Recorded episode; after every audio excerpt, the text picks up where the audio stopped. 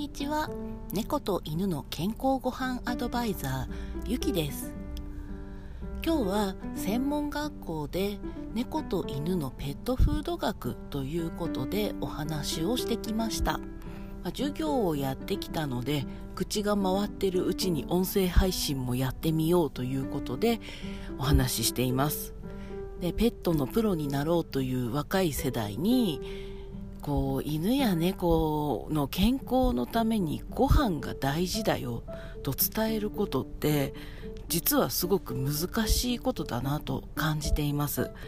自分自身が元気だし食事によって体調が良くなる悪くなるということをおそらくちょっと想像できないんじゃないかなと思うんですね。でその中で犬や猫にどんな病気が多いのとかどんな病気で犬や猫が多く死んでるのっていうお話って実は結構知らなかったりするんですね。なのでまず犬や猫の死亡要因として多い病気であるとかどんな病気の子が多いよと。っていうことをお話をして犬や猫の死因って死因やかかる病気ってほとんどが慢性疾患なんですよ。突然死したり急性疾患で亡くなることよりも慢性疾患で亡くなることが多いんですね。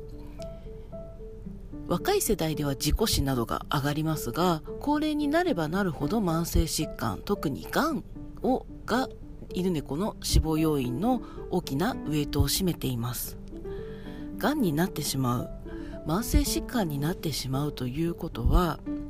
今までの犬や猫の生活の中に何か病気の種があるということになります。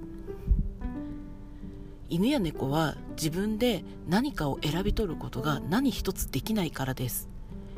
決められた家に閉じ込められて飼い主が出した食べ物を食べて飼い主が作り出した空気飼い主が出す感情その中で生きています。なので犬や猫が病気になってしまったということは今まで生きてきた人生というか今まで生きてきた日々の中に病気になる何か要因があるというふうに言えます。そしてその中で非常に大きなウェイトを占めるのが食事であると言えます。という話もねなかなか伝わるのかどうか分かりませんがそんなところから食事の大切さをお話ししてきました。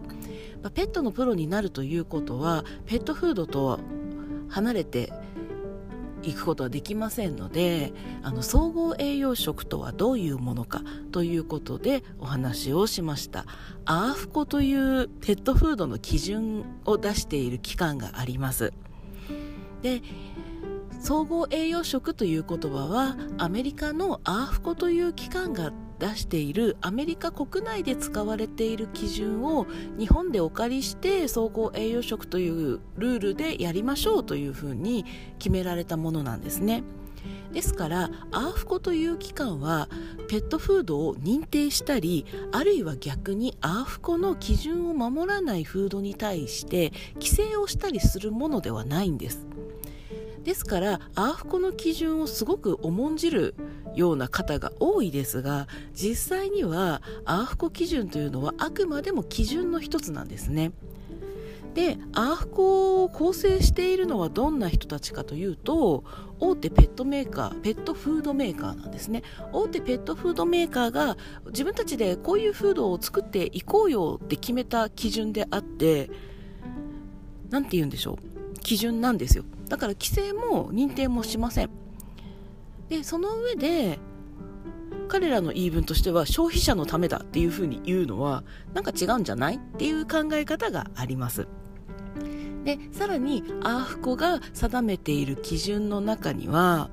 いろいろな思惑が見えてきます、まあ、今日はねアーフコという機関がどういうものかというところ今お話ししたようなところまでしかできなかったんですが次回はアーフコ基準の中身に迫っていきたいと思います。